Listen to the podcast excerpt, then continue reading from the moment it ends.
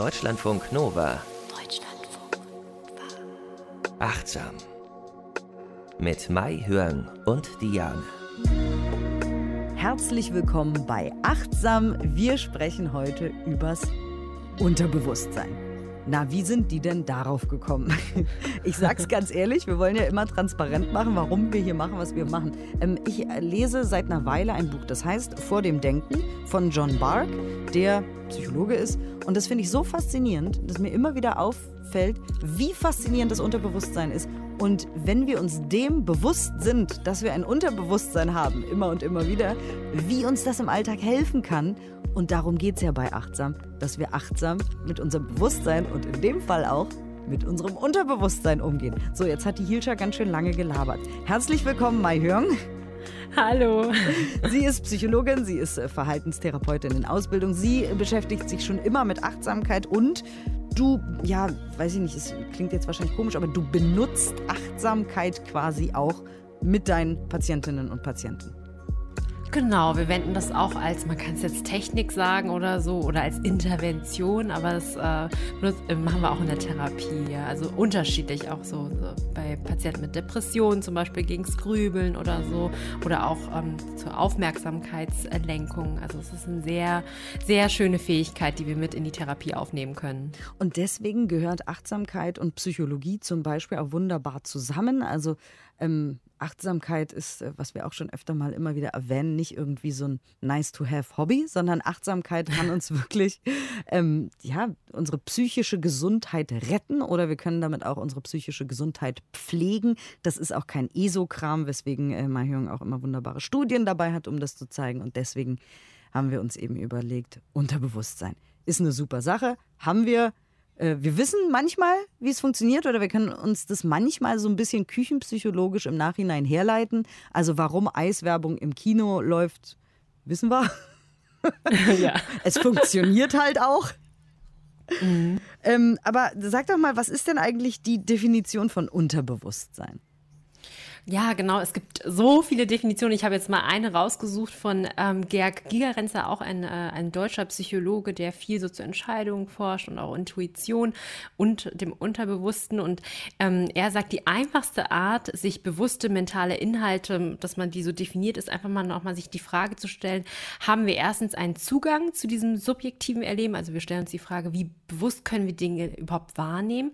Und ob wir die Möglichkeit haben, unsere Aufmerksamkeit ähm, absichtlich zu lenken. Also können wir das überhaupt steuern und wie sehr können wir darüber berichten? Also etwas, was unbewusst abläuft, das ist ja ganz schwer, das in Worte zu fassen. Und anhand dieser drei Punkte können wir gucken, wie bewusst auf diesem Kontinuum von Unbewusstsein zum Bewusstsein ist es uns eigentlich. Und nur wenn wir darauf achten, kann es uns aber überhaupt bewusst sein. Ja, und das ist ja das ganz, also irgendwie ist es so offensichtlich, ne, dass wir in der Achtsamkeitspraxis das ja auch immer wieder trainieren, unser Bewusstsein auf ähm, zum Beispiel unsere körperlichen Empfindungen, Gefühle und auch Gedanken zu lenken. Aber dadurch wird es uns bewusst und wir können ähm, diese Fähigkeit wirklich trainieren. Also je je bewusster uns unbewusste Prozesse werden, desto mehr äh, tappen wir nicht in irgendwelche blinden Fallen. Und das ist wirklich super faszinierend. Vor allem auch, wir haben ja öfter schon mal hier das Bild aufgemacht vom Eisberg. Also das, was wir oben sehen, mhm. ist das Eis oben, aber unter der Wasseroberfläche ist ja noch ganz viel. Also wenn wir zum Beispiel irgendwie auf eine Situation reagieren, aggressiv zum Beispiel, und jemand anders nicht, dann ist bei uns unter der Wasseroberfläche eben unterbewusst ganz viel, ne? Ja, ganz viel. Das kann unsere eigene Lerngeschichte sein, also die eigenen Erfahrungen, die wir gemacht haben, Dinge, die wir von unseren Eltern mitbekommen haben. Also wir bezeichnen das oft als Grundannahmen, ähm, die vielleicht dysfunktional sind. Also wenn wir immer denken, andere Menschen wollen uns etwas Böses. Und das wirkt dann in diese Situation ein, ohne dass wir das so sehr wissen. Und wenn wir uns im Nachhinein nochmal hinsetzen, genau analysieren und verstehen, hey, das hat mich vielleicht getriggert, was der andere gesagt hat, dann eröffnet sich meistens so ein breites Feld. Also ich sehe das auch immer wieder mit meinen Patienten Patienten, wir gucken uns eine ganz kleine Situation an und dann meistens, die erzählen dann sehr, sehr viel so und ich sage so, nee, ähm, reduzieren Sie es, weil es reicht eigentlich schon, sich eine kurze Sequenz anzugucken und dann landen wir bei ganz, ganz vielen Dingen. Das ist das, was ähm, unter dem Wasser so alles liegt. Und im ersten Schritt guckt man, aha, okay, ich habe jetzt darauf reagiert, auf diese Situation aus den und den Gründen, weil in meiner Kindheit meinetwegen das und das passiert ist. Ähm, aber das reicht schon, ne? Man sagt ja immer, Erkenntnis ist der erste Schritt zur Besserung. Blöder Spruch, aber. Aber so wichtig, ja. Also, also das reicht auf jeden Fall als erster Schritt äh, auf der Reise, ne? Ja, und das ist, finde ich, ähm, ich mache den Patienten immer Mut. Das ist, ähm, für mich ist das 60 Prozent oder so. Also nicht nur ein kleiner Schritt, sondern ein ganz, ganz großer. Wenn, wenn man nicht weiß, in welche Muster man immer wieder verfällt, dann kann man sie eh nicht ändern. Und das ist so, so wichtig. Und wenn man das schon mal dann erkannt hat, ja, im Nachhinein, super. Und dann geht es darum, ähm, das immer wieder nochmal mehrmals zu analysieren, sodass man, wenn man in der Situation ist, denkt, oh, ich tapp schon wieder in dieses Muster rein. Ah, da ist es. Und selbst wenn man sich noch nicht anders verhalten kann, so ein bisschen, ja, wir sagen funktionaler, hat man das trotzdem in der Situation erkannt. Und so kann man das einüben, dass man sich immer mehr ein bisschen distanziert von diesem Muster und dann sich anders verhält und sich entautomatisiert. Ne? Achtsamkeit und genau. Entautomatisierung, das ist so ein schönes Wort. Dazu hast du was mitgebracht. Ja, ich habe eine ganz schöne wissenschaftliche Übersichtsarbeit gefunden von Kang, Gruber und Gray, die ähm, an der Yale University forschen. Und das war eine Arbeit aus dem Emotion Review 2013 publiziert. Und die haben so ein bisschen die ähm, Facetten von Achtsamkeit ähm, so auseinandergedröselt und geguckt, wie man quasi entautomatisieren kann oder beziehungsweise Dinge, die im Unbewussten liegen, ähm, hoch ins Bewusstsein holen kann. Und das Erste ist natürlich, dass wir in der Achtsamkeit ähm, dieses Bewusstsein, dieses Gewahrsein üben üben. Und dann haben die sich angeguckt, naja, wie ist es mit Gewahrsein und Priming? Priming-Effekte, die treten ja auf, wenn wir irgendeinen vorhergehenden Stimulus bekommen und das ähm, beeinflusst dann später unsere Wahrnehmung oder Reaktion. Du hast ja eben schon gesagt, naja, wenn wir im Kino irgendwie so eine krasse Eiswerbung sehen und dann kommt ein jemand rein und äh, verkauft uns Eis, dann wird es ziemlich sicher sein, dass wir das Eis auch kaufen. Und ähm, Bark hattest du ja auch eben erwähnt, das Buch, das du liest, ähm, der hat eine Studie durchgeführt mit Williams 2008 und die haben geguckt, wie heiße versus kalte Getränke sich auf soziale Bewertung ähm, auswirken. Vielleicht kennst du die Studie auch, ja?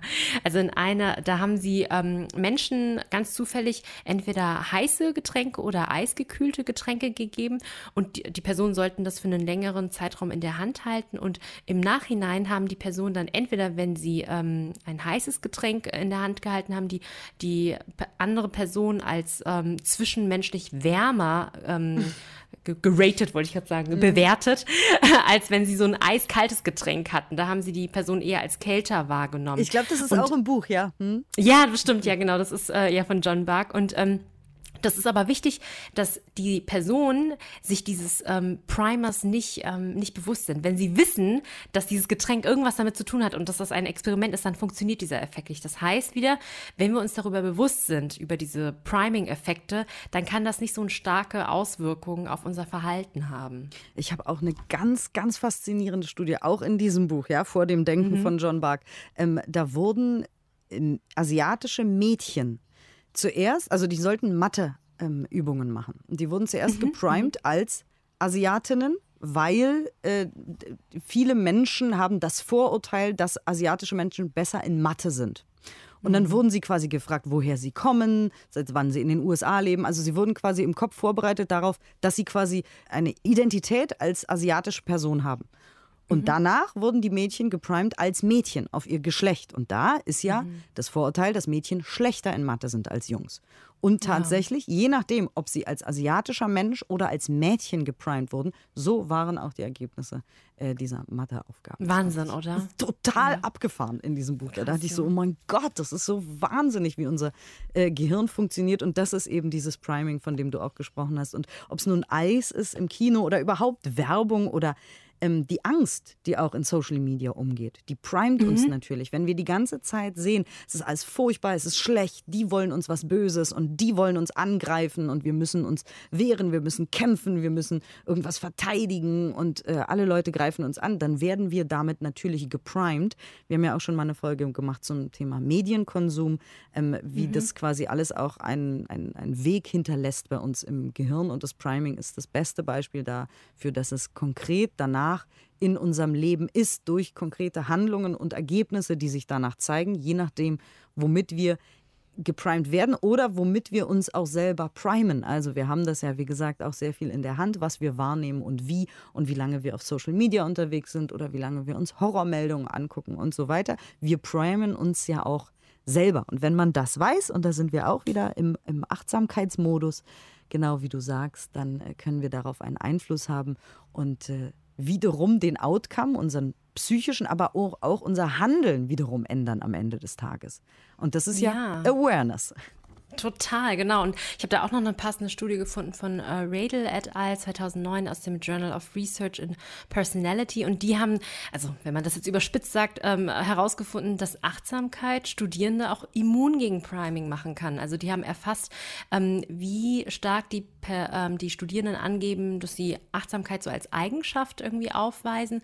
Und dann konnten sie zeigen, dass diejenigen, ähm, die achtsamer waren, weniger anfällig für Priming-Manipulationen waren. Also also das Experiment äh, lief folgendermaßen ab. Die TeilnehmerInnen wurden geprimed mit so Wörtern, die irgendwie sich auf Autonomie beziehen, sowas wie interessiert, frei und sehr gewillt, sollten da ähm, diese Wörter sich durchlesen. Und dann sollten sie im Endeffekt danach eine so eine schriftliche Prüfung ablegen. Und die Personen, ähm, die ähm, quasi niedrige Werte ähm, in ähm, Achtsamkeit gezeigt haben, die haben, ähm, die waren irgendwie so zielbezogener, also wirklich so total autonom geprimed und hatten dann bessere Ergebnisse. Und die anderen, also quasi die höhere Werte in Achtsamkeit haben, die waren einfach immun gegen dieses ähm, äh, automatische Priming. Also das heißt, das konnte auch nochmal das, was wir eben gesagt haben, auch nochmal in, den, in der Studie gezeigt werden. Und das mit den Stereotypen, was ich eben gesagt habe. Genau. Das, das hast ja. du ja, das hast du ja auch nochmal gefunden. Ja, ja, richtig. Oder sogar das gleiche Beispiel hier, ne? Mit, äh, mit ähm, na, dass, wenn man sich dessen bewusst äh, wird, man hat dieses Stereotyp, eine Schülerin ähm, ist irgendwie mathematisch inkompetent oder so, weil es eine Frau ist, ja, ähm, dann kann man sich darauf einstellen und äh, nicht so sehr in diese Falle reintappen. Also es hilft auch natürlich gegen Rassismen und so. Und deshalb ist dieses Bewusstwerden der aller, allererste wichtige Schritt in vielen Bewegungen, dass man sich erstmal bewusst wird, wie ist eigentlich gerade die, die Lage, was für innere Bilder habe ich, wie bin ich durch mein meine Sozialisation eigentlich, ähm, ja, jetzt habe ich heute nur so Anglizismen im Kopf geshaped, ja.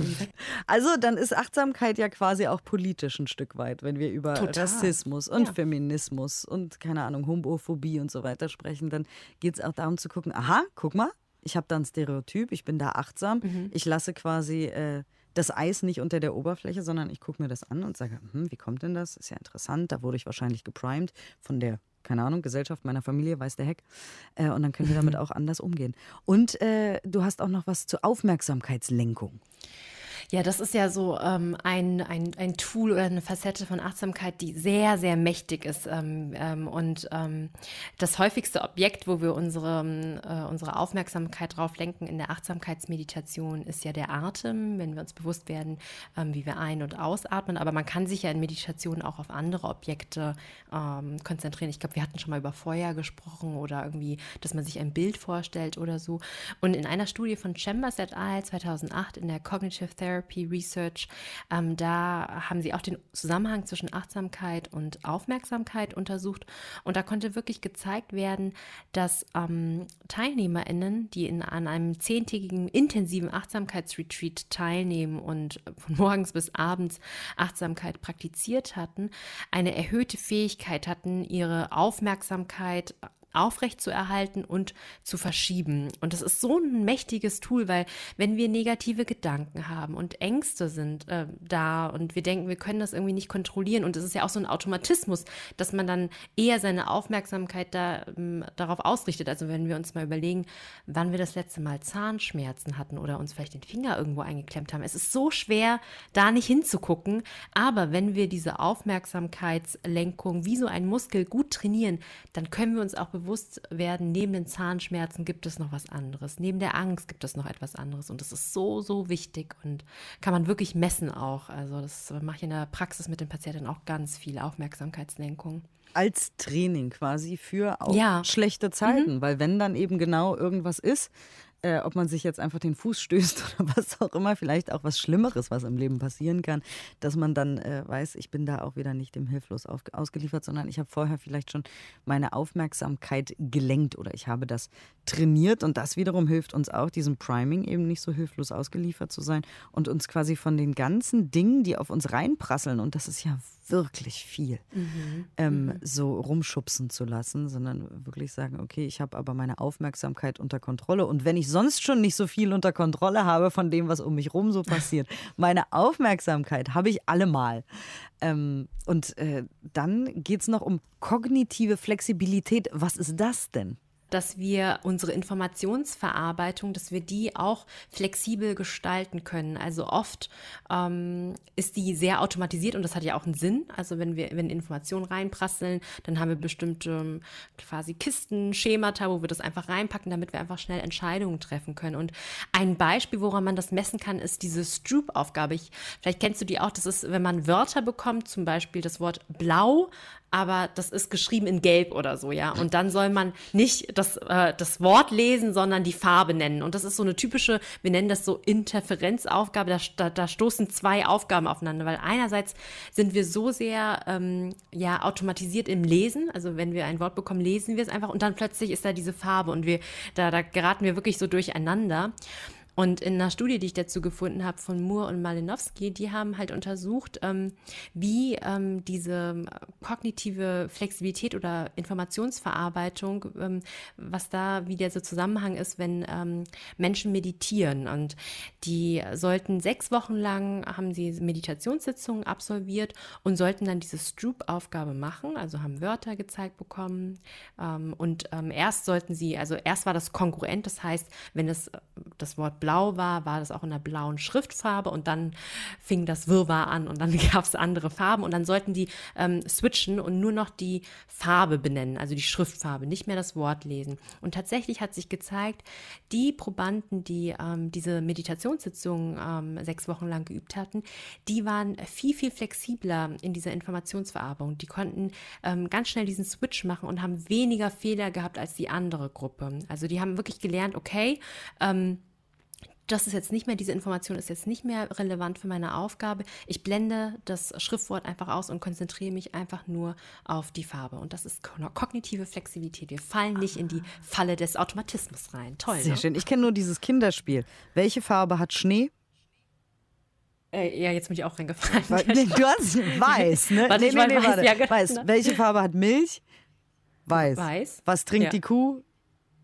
Und dann sagt man immer Milch. Milch. Ja, aber Milch, ja. eigentlich trinkt die Kuh Wasser. Ja, stimmt. Das ist auch genau. ja, genau, das ist genau das Gleiche, ja. Das kenne ich nur, weil ich auch immer drauf reingefallen bin. ja. ja, äh, okay, also das ist also kognitive Flexibilität, die wiederum auch durch Meditation besser geschult oder trainiert wird. Und da haben wir ja auch schon oft drüber gesprochen, dass Meditation auch einfach ja die Konzentration erhöht. Also ähm, genau. oft ist es aber eben, um nochmal zu dem Hauptthema quasi ähm, zurückzukommen, wenn man geschult meditiert oder Achtsamkeit praktiziert oder beides natürlich, es gehört ja zusammen, äh, dann muss man sich auch gar nicht mehr so anstrengen. Ne? Also das passiert dann so ein bisschen quasi unter der Hand. Ja, es ist auch nochmal eine neue Gewohnheit. Also es wird auch zu einem zu einer ge- gesunden ähm, Automatismus quasi. Also wir stehen morgens auf, wir setzen uns hin und das ist jetzt nicht mehr etwas wie beim Fahrradfahren oder so am Anfang, wenn man es lernt, ist es auch schwierig, aber dann wird es einfacher. Okay, also die Achtsamkeitspraxis schult quasi auch unser Unterbewusstsein. Also dass wir uns bewusst werden, dass äh, wir äh, unbewusste Reaktionen oft haben, ja. Okay, und dabei hilft es uns eben, wie immer auch, im gegenwärtigen Moment zu sein. Definitiv, weil wenn wir im gegenwärtigen Moment sind, dann ist unser Geist nicht wieder in der Vergangenheit beim Grübeln und beim Sorgen. Und das sind ja auch äh, Automatismen, die unser Geist auch hat. Also im Grunde genommen wieder ein Muster, was unser Verstand uns irgendwie auferlegt, aber da wieder auszusteigen und zu sagen, ich komme wieder zurück in den gegenwärtigen Moment und ich ähm, kann so einen geistigen Abstand haben zu diesen Mustern und sie von außen ansehen. Das ist ja diese dieses Meta, Metakognition. Also wir denken über das Denken oder den Prozess, wie wir denken. Und dabei können wir auch so eine ähm, akzeptierende Haltung haben, was ich auch nochmal wichtig finde, weil ähm, oft haben wir auch diesen automatischen Impuls, wenn irgendwas uns Angst macht oder wenn es negativ ist, weglaufen. Wir gucken uns das nicht an, also wir vermeiden das. Aber wenn wir in der Achtsamkeit wirklich dranbleiben, ja, und das ist nicht nur so eine Wellness-Geschichte oder so, sondern ähm, wenn wir uns wirklich medit meditierend hinsetzen, da kommen manchmal auch echt gruselige Gedanken vielleicht. Ja, das ist Muster. nicht immer schön. Nee, das muss man echt immer mal sagen, ja, wenn Leute einem immer dieses Vorurteil aufsetzen, oh, das ist jetzt hier so eine Yogamatte und irgendwie auf Bali oder so. Nee, ist es nicht. wenn man zu Hause sich hinsetzt andererseits können auch ähm, schwierige Dinge auftreten. Und wenn wir mit so einer Haltung von Akzeptanz drauf gucken und nicht verurteilen, schauen wir uns ja alles an, ja. Und ähm, da äh, handeln wir auch wieder gegen diesen Automatismus wegzurennen. Und eigentlich ist es so eine Exposition gegenüber unseren ängstlichen Reizen. Also da hilft uns die Akzeptanz bzw. die Achtsamkeit auch nochmal sehr. Und alles hängt ja mit allem zusammen. Du möchtest an dieser Stelle auch nochmal die Intuition erwähnen. Ne, weil ja. ich sage ja immer, Vorsicht, Vorsicht, unser Unterbewusstsein trickt uns manchmal, ja, das äh, trickst uns aus und äh, lässt uns Sachen machen, die wir vielleicht gar nicht machen wollen oder wo wir uns wundern danach, warum habe ich denn das gemacht? Aber du sagst hier, die Intuition ist schon auch quasi ein Puzzleteil all dessen. Ja, und die Intuition, die hilft uns nämlich auch. Also ich habe noch ein äh, Zitat von Albert Einstein mitgebracht, der sagt, alles, was zählt, ist ähm, die Intuition. Der intuitive Geist ist ein Geschenk und der rationale Geist ein treuer Diener. Wir haben eine Gesellschaft erschaffen, die den Diener ehrt und das Geschenk vergessen hat. Ähm, und ähm, Intuition, um das jetzt einfach nochmal besser zu verstehen, wir haben ähm, grob zwei Verarbeitungsprozesse. Wir haben eher so was rational-analytisches, das muss langsam gehen, weil wir gleichen das einfach mit unserem äh, präfrontalen Kortex auch nochmal ab. Macht das alles Sinn? Ist es logisch? Und dann haben wir dieses intuitive, eher erfahrungsorientierte System. Das ist ein System, das verarbeitet Emotionen sehr schnell und unbewusst und die Emotionen spielen dann wirklich eine große Rolle. Aber dieses intuitive Wissen, das ist so gefühltes Wissen, dass man auch nicht begründen kann. Also wir haben Schwierigkeiten, das in Sprache auszudrücken und viele bezeichnen das ja auch so als Bauchgefühl. Das geht sehr schnell. Und ähm, ja, also ich weiß nicht, ob du, vielleicht hast du auch ein Beispiel, wann du das letzte Mal intuitiv irgendwie gehandelt hast. Also, naja, ja, es ist hm. eher so, dass ich jetzt mittlerweile gelernt habe, dass ich mich auf meine Intuition wirklich verlassen kann. In meinen mhm. 20ern habe ich mich nicht auf meine Intuition verlassen, sondern nur auf meinen Kopf. Ich dachte, nein, das ergibt Sinn, keine Ahnung, jobmäßig oder wie auch immer. Das, mhm. das muss man machen. Das, der Kopf sagt, dass das Sinn ergibt und dann hat man Pro- und Kontralisten und so weiter. Oder wenn man jemanden fragt, ist alles in Ordnung? Und der sagt, nein, nein, es ist alles in Ordnung, alles gut. Und dann am Ende weiß man, dass doch nicht alles in Ordnung war. Und das war mhm. bis jetzt mhm. immer richtig, meine Intuition. Also wir haben eine sehr starke Tendenz, glaube ich. Hallo, mhm. alle da draußen, die uns zuhören. Erkennt ihr euch wieder? Ich kenne nämlich tatsächlich auch nur Leute, die sich auf ihren Kopf verlassen, muss ich gestehen an dieser Stelle. Oder we wenig Leute, die wirklich äh, ihrer Intuition vertrauen, wenn es auch um große Entscheidungen geht. Da denkt man lieber auf Sicherheit und wo ist das Geld besser und was ergibt mehr Sinn, was sagen die anderen, was sagt die Gesellschaft, wie muss man sich denn eigentlich verlassen, äh, verhalten und so weiter. Und da verlässt man sich dann meistens doch eher selten auf seine Intuition. Aber achtsam at deutschlandfunknova.de. Ich bin auch sehr neugierig, wenn ihr andere Geschichten habt und sagt, ich habe meiner Intuition vertraut und zwar erfolgreich, dann äh, fände ich das sehr spannend. Aber Intuition und Unterbewusstsein wiederum hängt ja auch zusammen, weil manchmal sagt uns unter, unser Unterbewusstsein ähm, zum Beispiel, macht das nicht, was auch immer es ist. Ja. Genau, das ist quasi die Intuition, das ist ja wie so die Brücke zum Unterbewusstsein. Und da ist ja so viel Wissen einfach auch gespeichert, weil wir können nicht alles bewusst. Also wenn wir alles über diesen langsamen Weg rational, analytisch irgendwie durchgehen, wir können doch nicht alle Kategorien wirklich betrachten. Vor allen Dingen, wenn wir in einer Situation sind, äh, unter der, wo wir Zeitdruck haben, gestresst sind, dann brauchen wir manchmal wirklich diese intuitiven Geistesblitze und sagen, okay, so ist es einfach, ich mache das einfach so, weil man kann sich nicht immer hinsetzen und alles abwägen. Und tatsächlich, ähm, das ist auch nicht so hoch Hokuspokus, dieses Intuitive. Ähm, wie gesagt, dieser Psychologe Gerd Gigerenzer hat ganz viel dazu geforscht, ähm, auch im Kontext von ähm, Unternehmen, wie die Entscheidungen fällen oder Führungskräfte, wenn die Personen einstellen oder nicht einstellen. Ja, und was du jetzt eben gerade auch gesagt hast, dass sich das über die Lebensspanne auch so verändert hat, ähm, das passt auch nochmal so ganz gut ähm, zu Entscheidungsregeln, die er so ähm, nochmal aufgestellt hat. Er sagt nämlich zum Beispiel, ähm, wenn man, ähm, also kann man sich wirklich darauf verlassen, was einem als erstes in den Sinn kommt. Das ist ja so eine Entscheidungsregel, ja. Und er sagt, je mehr Erfahrung wir damit haben, also wenn wir wirklich Expertise schon haben, desto besser ist es eigentlich auf sein erstes Gefühl, sich zu verlassen, ja. Zum Beispiel so ein Profisportler, der mitten im Handball dabei ist, der überlegt ja, der stoppt ja nicht auch mitten im Spiel und denkt, soll ich jetzt den Ball abgeben? Welche ja, Strategie nein? wäre jetzt laut Lehrbuch die beste? Ja. ja, das, also gut, im Kontext, äh, in der Situation bringt das eh nichts, aber ähm, wir wir machen, wir stellen uns manchmal auch selbst wirklich ein, äh, ein Bein, ja, wenn wir zu sehr ins ähm, Analytische gehen und ähm, er sagt wirklich so, wenn wir so einen guten Fundus haben, schon viel Lebenserfahrung haben oder so, oder wirklich ja irgendwann ab so einem bestimmten Punkt ähm, einfach Dinge auch erreicht haben, so ein Studium hinter uns haben, dann auch selbstbewusst einfach, okay, das ist meine Intuition, ich gehe da einfach mal. Und es ist ja meistens auch nicht der Weltuntergang, ne? Das muss man sich auch mal wieder vergegenwärtigen. Nur weil man eine Entscheidung getroffen hat, heißt es ja nicht, dass das jetzt irgendwie, dass das äh, alles andere dann zerstört ist oder so. Man findet immer einen Weg, find, denke ich. Das Und ist auch nochmal beruhigend. Total. Und ich glaube auch, die Intuition kann uns einfach helfen, auch aus irgendwelchen Löchern rauszukommen, weil oft, wenn wir sehr verkopft so leben und immer wirklich nur Pro- und Kontralisten machen, dann bleiben wir stecken. Und dann Mhm. äh, machen wir gar nichts. Dann ver verkriechen wir uns irgendwie und stecken den Kopf in den Sand und sagen, ich kann diese Entscheidung nicht treffen, obwohl unser Bauchgefühl sie schon längst getroffen hat. Bloß wir hören nicht Ja. drauf. Das finde ich auch Ja. immer ganz interessant. Also ich habe ganz oft dieses Gespräch geführt mit Leuten, die sagen, ich kann diese Entscheidung nicht treffen, weil die Pros und Kontras sind gleich. Und ich denke so, ja gut, aber was sagt denn dein Bauch oder dein Herz? Ja, na, das ist ja egal. habe ich dann gehört. Nee. Aber ähm, es gibt richtig auch, hast du mitgebracht, Nachteile, wenn wir auf unsere Intuition, äh, wenn wir nicht auf Ja. unsere Intuition vertrauen, meine ich.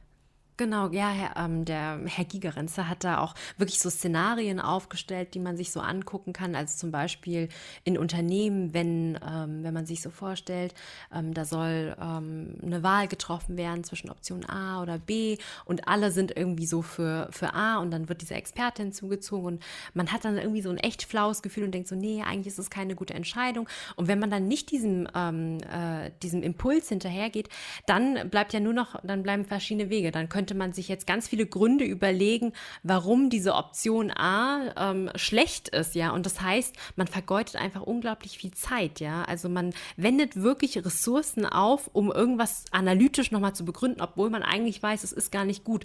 Und in Unternehmen ist es wohl auch so, dann werden auch Beratungs-, ähm, also externe Berater engagiert, die dann ausführliche analytische Dokumente erstellen, also ein Bericht von 200 Seiten, unglaublich teuer oder so, nur um irgendwas zu begründen, weil es einfach peinlich ist, irgendwie eine Bauchentscheidung so zu formulieren. Ja? Und da geht es halt ganz viel darum, dass ähm, Menschen Angst haben, Verantwortung für ihre Bauchentscheidung zu unternehmen. Und ich glaube, da geht ganz viel jetzt in eine Richtung auch Personalführung und so, dass man eher den Mitarbeitern wirklich vertraut. Also eine Strategie ist es, zu sagen, okay, wir nehmen uns ganz, ganz viel Zeit, dass wir ähm, uns ähm, wirklich gute, ähm, vertrauensvolle äh, Mitarbeiter ins Unternehmen reinholen. Aber wenn die dann Entscheidungen fällen, dann hinterfragen wir die auch nicht. Und dann ist es auch nicht dieses Micromanagement oder so, damit die wirklich ähm, Freiraum haben, weil sonst ähm, leidet das Unternehmen auch echt darunter. Ne? Und, ja, oder du wolltest noch was sagen. Nein, mir fällt wieder was Ja. ein, immer wenn du diese Geschichten erzählst, dann äh, setzt bei mir die Ja. freie Assoziation ein. Ich bin äh, Fan von also einem total verrückten Unternehmensberater, der heißt Gary V, also Gary Vaynerchuk äh, in den USA Mhm. auch und ich folge den auf allen möglichen Kanälen und ich habe ein Hörbuch von ihm auch gehört, das heißt Crush It und da geht es auch in diesem Unternehmenskontext eben äh, um die Intuition, um äh, Go with the Flow und so Flow und der hat immer ganz viele Videos auf allen möglichen Kanälen, wo er immer sagt, do you love it? Yeah, then do it. Den muss ich gerade denken, der ist ganz süß. Der ist auch ein bisschen crazy, aber sehr unterhaltsam. Gary V heißt der. Falls ihr irgendwie Motivation oder so braucht, um eurer Intuition auch im beruflichen oder vor allem im beruflichen Kontext zu folgen, äh, der ist sehr unterhaltsam, kann ich nur sagen. Gary V. V-E-E. Ja. Fiel mir gerade dabei ein. Sehr gut, ja. Und noch ein Nachteil ist, wenn wir halt nicht unserem Bauchgefühl folgen und dann uns einfach entscheiden, nur ähm, um ja der breiten Masse irgendwie so zu folgen, da sagt Gigerenzer, das passiert auch ziemlich oft, auch oft in der Medizin.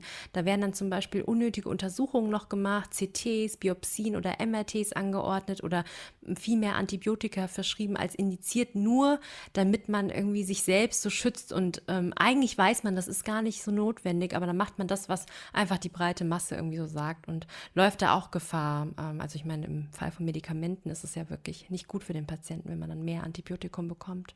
Und in all dem ist Achtsamkeit das Allerwichtigste. Also einmal, wie werden wir irgendwie geprimed von unserer Umwelt, von dem, was wir aufnehmen an Medien oder überhaupt an Inhalten, auch an Gesprächen. Wir werden auch geprimed natürlich durch unsere Freunde, durch unsere Familie und so weiter. Also alles im Grunde, was auf uns niederprasselt, primet uns in irgendeiner Art und Weise. Wenn wir damit aber bewusst und achtsam umgehen, dann sind wir nicht mehr so Opfer äh, dieser ganzen Außenwelt, sondern können das irgendwie äh, bewusst wahrnehmen und dann auf unser Bauchgefühl mehr hören und auf unsere Intuition. Und dann, wenn wir zum Beispiel meditieren oder was auch immer es für euch ist, was irgendwie der Schlüssel zur Achtsamkeit ist oder ein Tool, wie auch immer ihr euch da entscheidet, wer mehr mit sich quasi in Kontakt ist, der hört auch seine Intuition lauter und kann dann wirklich auch sagen, ich mache das jetzt. Ich fühle das, mein Bauchgefühl sagt mir, das ist richtig. Und du hast genau dafür uns auch eine Übung mitgebracht, ne? Genau, ähm, ich habe eine, ja, so eine geleitete Meditation, damit wir mehr Vertrauen in unsere eigene Intuition äh, setzen können.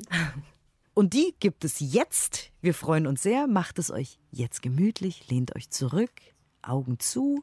Sitzen oder liegen ist wie immer egal, oder? Genau, ist egal. Wunderbar, alles klar. Also setzt euch hin, legt euch hin, macht, was ihr wollt. Aber ähm, genau, Hauptsache ist bequem. Dann geht's los. Dankeschön, Maihör. Vielleicht gibt es gerade eine Frage, die dich sehr bewegt. In dieser geleiteten Meditation beruhigen wir unseren Geist, damit du den Zugang zu deinem intuitiven Wissen stärken kannst. Nimm eine angenehme und aufrechte Körperhaltung ein oder leg dich gemütlich auf den Boden mit einer Decke. Schließe deine Augen oder lasse deinen Blick sanft auf einen Punkt im Raum ruhen.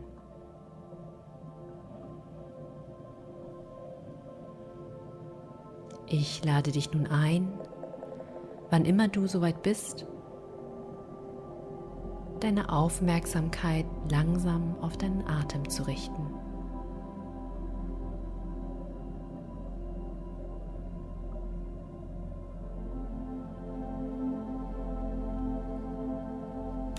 Spüre nach, ob dein Atem jetzt in diesem Moment eher flach ist oder tief.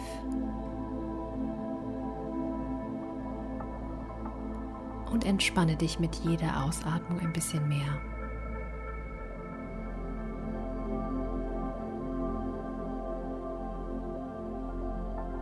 Stelle dir nun einen großen See vor deinem inneren Auge vor. Hintergrund ist eine schöne Landschaft.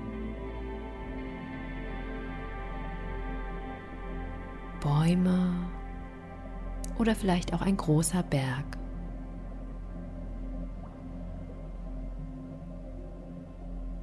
Manchmal, wenn wir vor Entscheidungen stehen, sind wir wie ein unruhiger See. Durch die Wellen auf der Oberfläche können wir nicht auf den Untergrund des Sees blicken.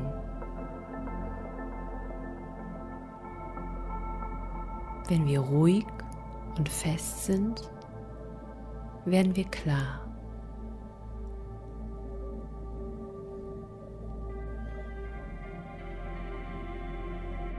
Die Wasseroberfläche spiegelt die Umgebung, so wie sie ist.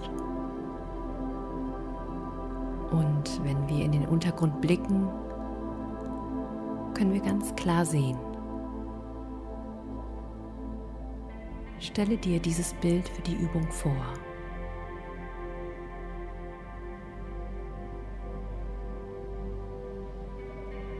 Einatmend bin ich mir bewusst, dass ich einatme.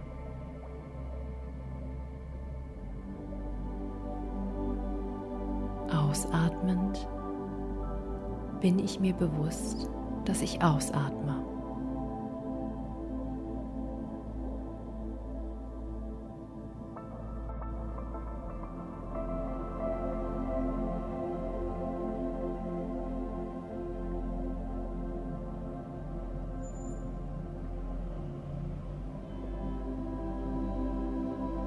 Einatmend spüre ich meinen Körper Ausatmend entspanne ich jeden Muskel in meinem Körper.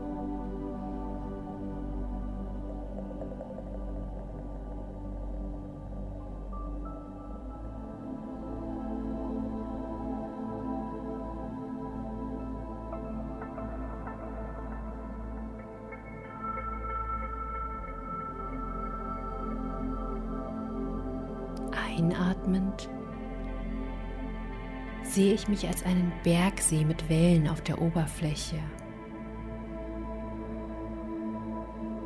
Ausatmend werde ich immer ruhiger und klarer.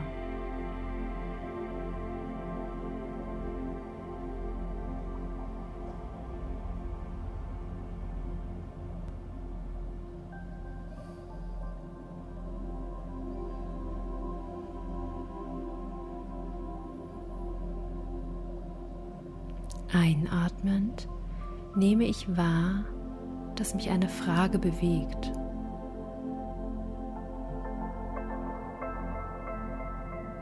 Ausatmend vertraue ich darauf, dass tief in mir eine Antwort ist. Ohne dass ich mich anstrengen muss, kann ich diese Antwort sehen.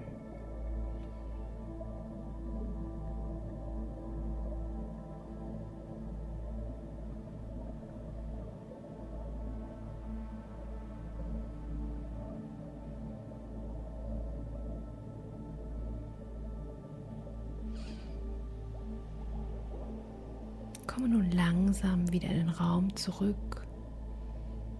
Nimm nochmal Kontakt mit deiner Atmung ganz bewusst auf. Dann kannst du dich langsam strecken und regeln. Ich wünsche dir viel Vertrauen in dich selbst.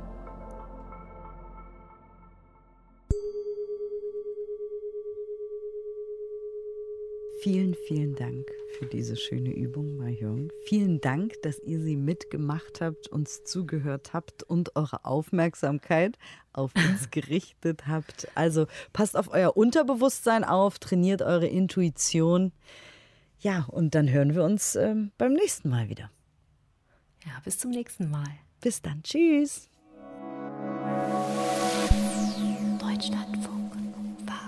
Mehr Deutschlandfunk Nova Podcasts findet ihr bei Apple Podcasts, Spotify, in der Audiothek-App und auf deutschlandfunknova.de.